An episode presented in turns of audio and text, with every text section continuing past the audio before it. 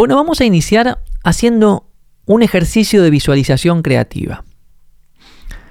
Te voy a pedir que empieces por identificar un sueño. Algo que te haga mucha ilusión. Quizás algún tipo de objetivo, algún desafío que te gustaría alcanzar, alguna imagen de vos en el futuro que te gustaría ver realizada, algo que te encienda, algo que te inspire.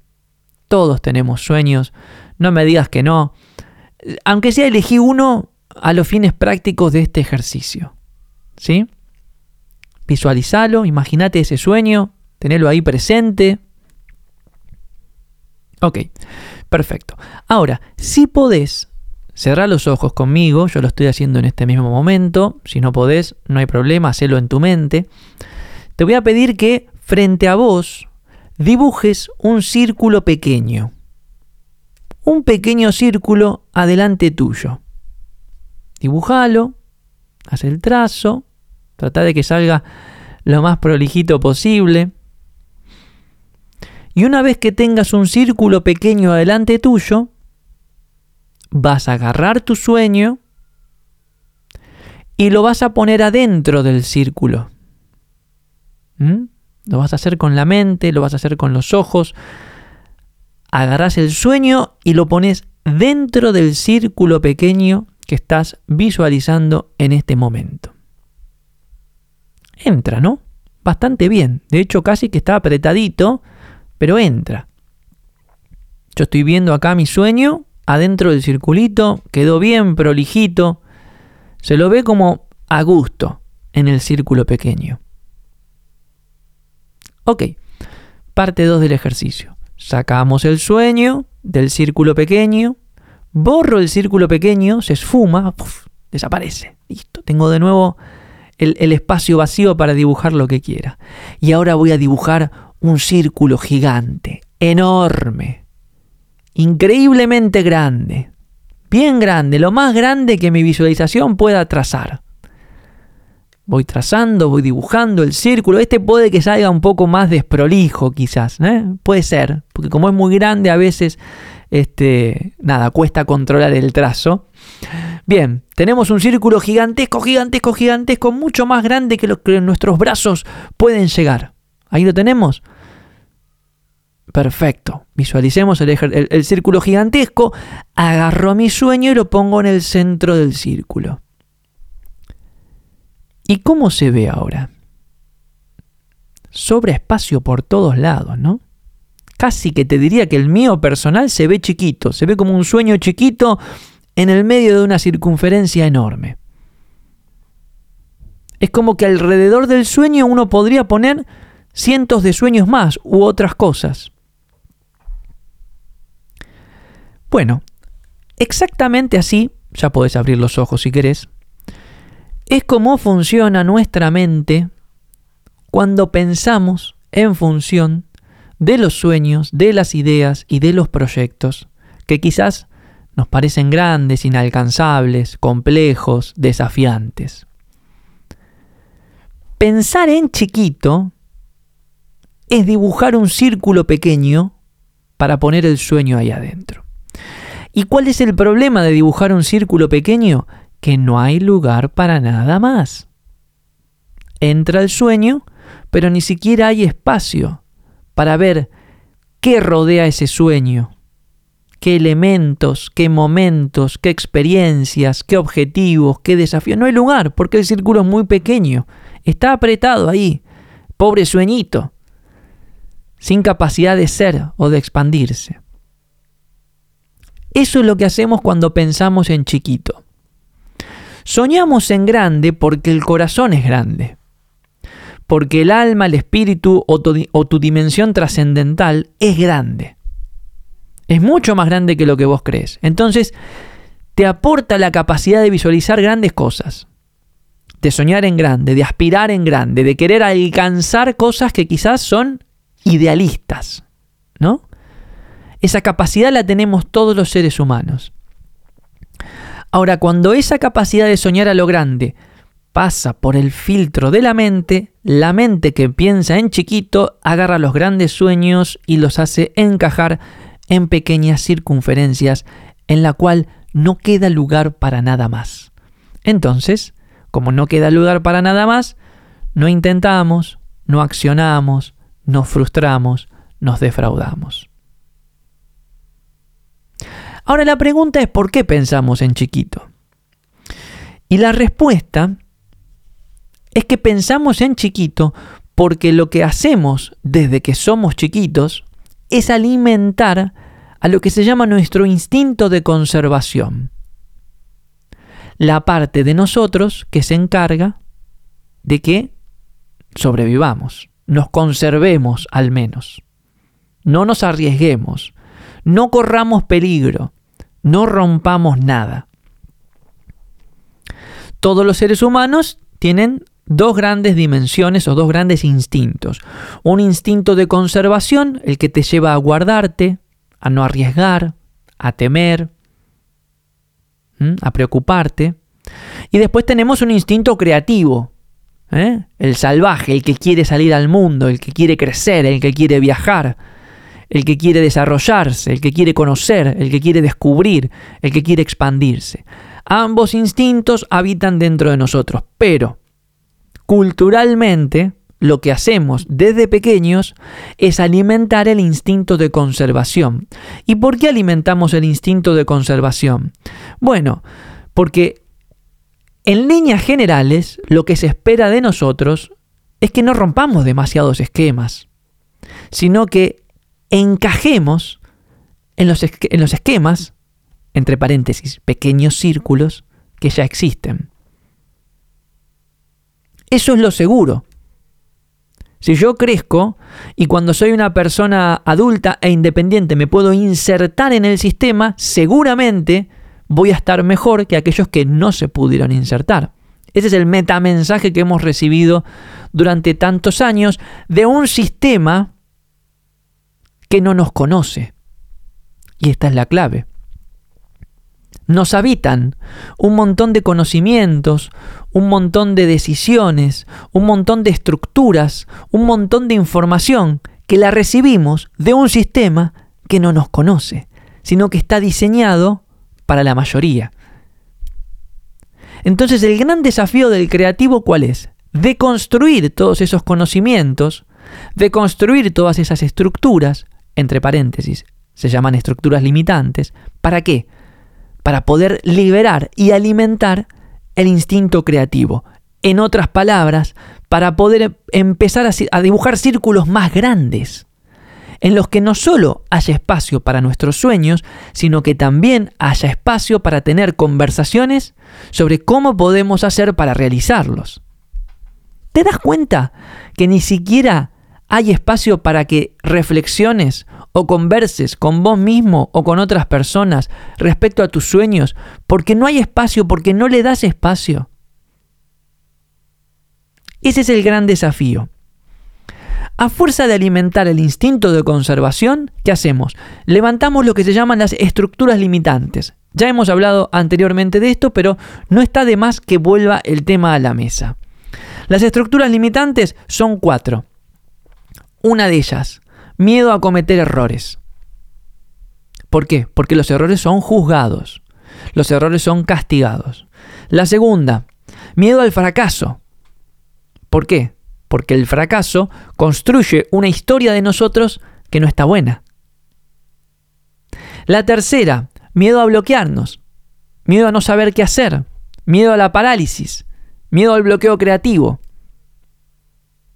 Y la cuarta, la que trasciende a estas tres, el miedo, la que está detrás de todas estas. El miedo, el error, el bloqueo y el fracaso son estructuras limitantes, son estructuras que las construimos dentro de nosotros y que lo que hacen es dibujar pequeños círculos en donde metemos nuestras ideas y nuestros sueños. Las estructuras limitantes, entre otras cosas, nos llevan a tomar decisiones limitantes. En otras palabras, uno piensa en chiquito decide en chiquito, actúa en chiquito, logra en chiquito. ¿Entendés cómo es la cadena? Si los resultados son pequeños o ni siquiera rascan la superficie de lo que podrías lograr, probablemente se deba a que estás decidiendo de manera conservadora. Y probablemente decidas de manera conservadora porque tengas miedo a cometer errores, miedo a fracasar o miedo a bloquearte. Las personas creativas no solo soñamos a lo grande, sino que pensamos a lo grande. Y esto no significa que somos ególatras o que nos la creemos mil, que somos los campeones, los mejores. Pensar a lo grande no significa eso. Esto no tiene nada que ver con el piense y hágase rico, mente millonaria, mentalidad de abundancia. No tiene absolutamente nada que ver. De hecho, yo me, me paro en las veredas de enfrente de todas esas filosofías. Pensar a lo grande es que el lienzo sobre el cual uno actúa es mucho más grande de lo que nuestras creencias y nuestras estructuras limitantes proponen. Y para esto hay que recordar una idea fundamental. Fundamental, que es la primera, la primera idea que hemos compartido en este, en este podcast. La idea de que hay algo ahí latente esperando a ser revelado para nosotros. Para nosotros y por nosotros. Cada uno de nosotros tiene una oportunidad, una idea, un amor, un proyecto, un logro esperando a que lo encontremos.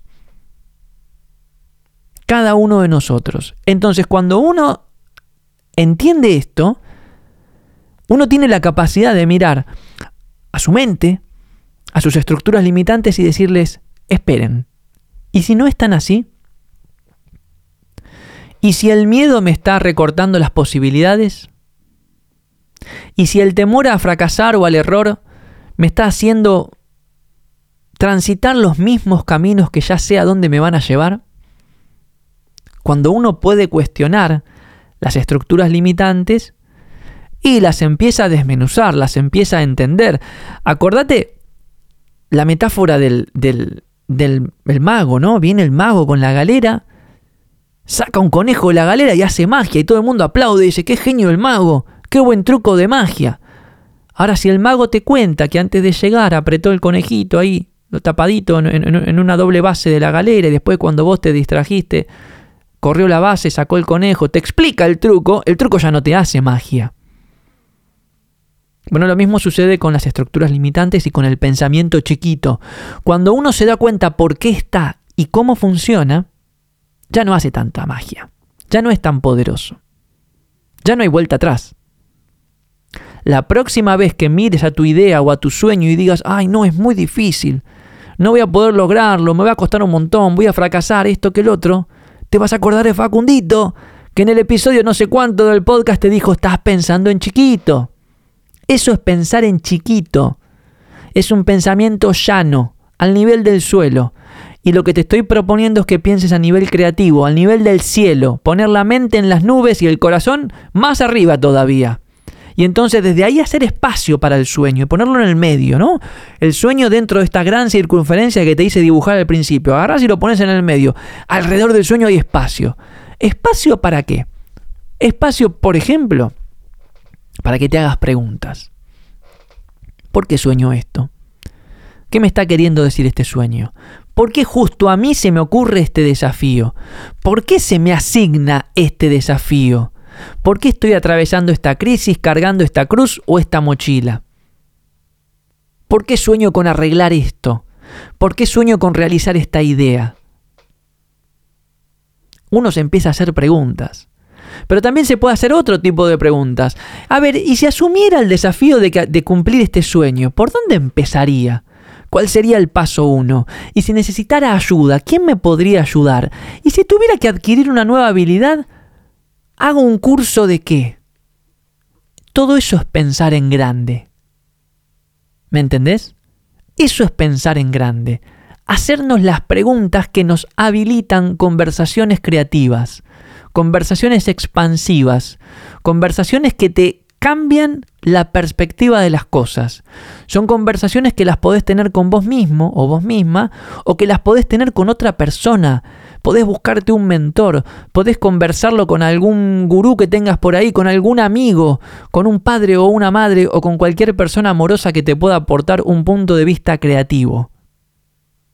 Yo creo que la historia arranca en la A y termina en la B corta. Pero entonces fui a hablar con fulana o con sultana y me dicen, no, no, no, ¿sabes qué? Se podría hacer esto, esto y esto. Listo. La historia se expande, arranca en la A y termina en la Z. Las conversaciones son creativas en ese sentido, pero si agarras a tus sueños y los metes en círculos pequeños, ni siquiera das lugar a la conversación. Ni siquiera das lugar a la exploración. Lo que te estoy proponiendo a partir de hoy es que empieces a pensar en grande desde ahí. No que vas a ser abundante, millonario, que la vida te va a sonreír y todo eso. No, no, todo eso no. Quizás no suceda, quizás sí, a, nadie le importa. No se trata de eso ahora. Se trata de que tengas la capacidad de ir revelando esas habilidades, esas virtudes, esas herramientas, esas capacidades que moran en vos en este momento y que las tenés puestas justamente para que puedas asumir los grandes desafíos que de tanto en tanto se te ocurren. Que vuelvo al punto sobre el cual hemos vuelto varias veces en este episodio. Por algo se te ocurren. Ahora, hay dos cosas que podés hacer para ayudarte a empezar a pensar en grande. La primera de ellas tiene que ver con buscar los momentos del día que son más propensos para pensar a lo grande. Seguramente vas a identificar momentos del día o estados de ánimo o estados físicos en los cuales pensás en chiquito. ¿Viste como la famosa frase de Nietzsche, cuando estamos cansados, cansados nos atacan los fantasmas? Bueno, esto es lo mismo. Cuando estamos cansados, cuando estamos agotados, cuando estamos medio así con, la, con el ánimo por abajo, pensamos en chiquito. Inevitablemente pensamos en chiquito. Pero hay momentos del día en los cuales uno se siente más energizado, ¿no? Por ejemplo, yo por ejemplo pienso a lo grande cada vez que salgo a correr. Corro, me da el aire en la cara, veo el sol caer en el atardecer y yo sueño, sueño lo grande, sueño que viajo a Japón y sueño que Gaiki es el laboratorio más grande de, de, creatividad del mundo y sueño que voy a escribir mi próximo libro y sueño que mi próxima canción la va a escuchar mucha gente. Sueño lo grande. Después llego a mi casa, me canso. Cansado, ya es última hora del día, trabajé todo el día, papá, papá, hay cosas que hacer. Y ahí me atacan los fantasmas y aparecen las estructuras limitantes. Pero, insisto en esto, como ya sé cómo funcionan, sé cómo responderles. Entonces tomo nota de los sueños. Los convierto en proyectos sobre los cuales voy a abrir conversaciones al día siguiente. Al día siguiente, cuando tengo un poco más de energía. Entonces, una de las cosas que uno puede hacer para ayudarse a pensar en grande es elegir en el momento del día o el ritual en el cual se va a ayudar a uno mismo a pensar a lo grande. Hacer ejercicio para mí es fundamental, pero podés hacerlo en meditaciones, puedes hacerlo saliendo a caminar, puedes hacerlo en conversaciones, lo que me lleva a lo segundo que uno puede hacer para ayudarse a pensar a lo grande, que es trascenderse, o sea, salirse de uno mismo. Si el rollo conservador y limitante que estás viviendo hoy te es insostenible, tenés que trascenderlo. Hay dos formas de trascenderlo. Una forma es a través de la acción, manos a la obra a pesar de que la cabeza me diga que esto es una porquería. Manos a la obra a pesar de la mente lo que hace es encender el corazón. Te ayuda a conectarte con el sueño y te ayuda a encontrarte con la realidad que te va demostrando que no estabas tan limitado como vos creías y que seguramente ahí afuera hay alguna oportunidad que se puede aprovechar. Pero si aún así te cuesta manos a la obra, lo otro que puedes hacer para trascenderte es salir del ensimismamiento y ponerte en contacto con alguien más. Puede ser alguien que te necesite, puede ser alguien que te pueda ayudar, da igual. Encontrarte con alguien más, insisto, te extiende, te trasciende, te aporta un punto de vista que quizás dentro de ese rollo que tenías internamente este, no estabas pudiendo ver. Las personas creativas soñamos a lo grande, pensamos a lo grande. El punto de partida muchas veces es la creencia. Yo creo en algo y como creo en algo lo puedo crear. Y a través de las cosas que creo, crezco. ¿no? Cuando creemos, creamos, cuando creamos, crecemos.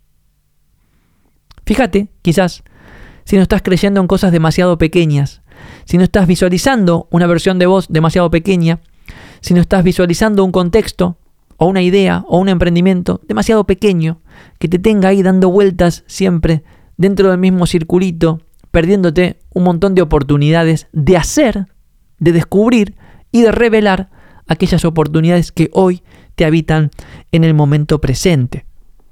Es una linda reflexión para tener. Y hablando de reflexiones, voy a cerrar con una frase de Donald Trump, que no es santo de mi, de mi devoción, ni de cerca, pero que debo admitirle que tiene algunas frases que son brillantes, como esta que te voy a leer ahora, que dice más o menos así. Si vas a pensar todo el tiempo, por lo menos que sea pensando a lo grande.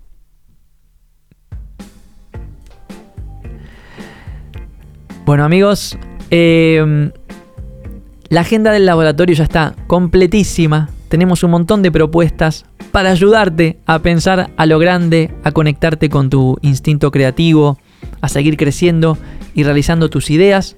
La primera de ellas que la puedes hacer ahora mismo en este instante mientras me estás escuchando, entras a gaiki.org barra el camino y te bajas gratuitamente mi libro El Camino de la Creatividad, tanto en formato PDF como EPUB para tu lector de libros.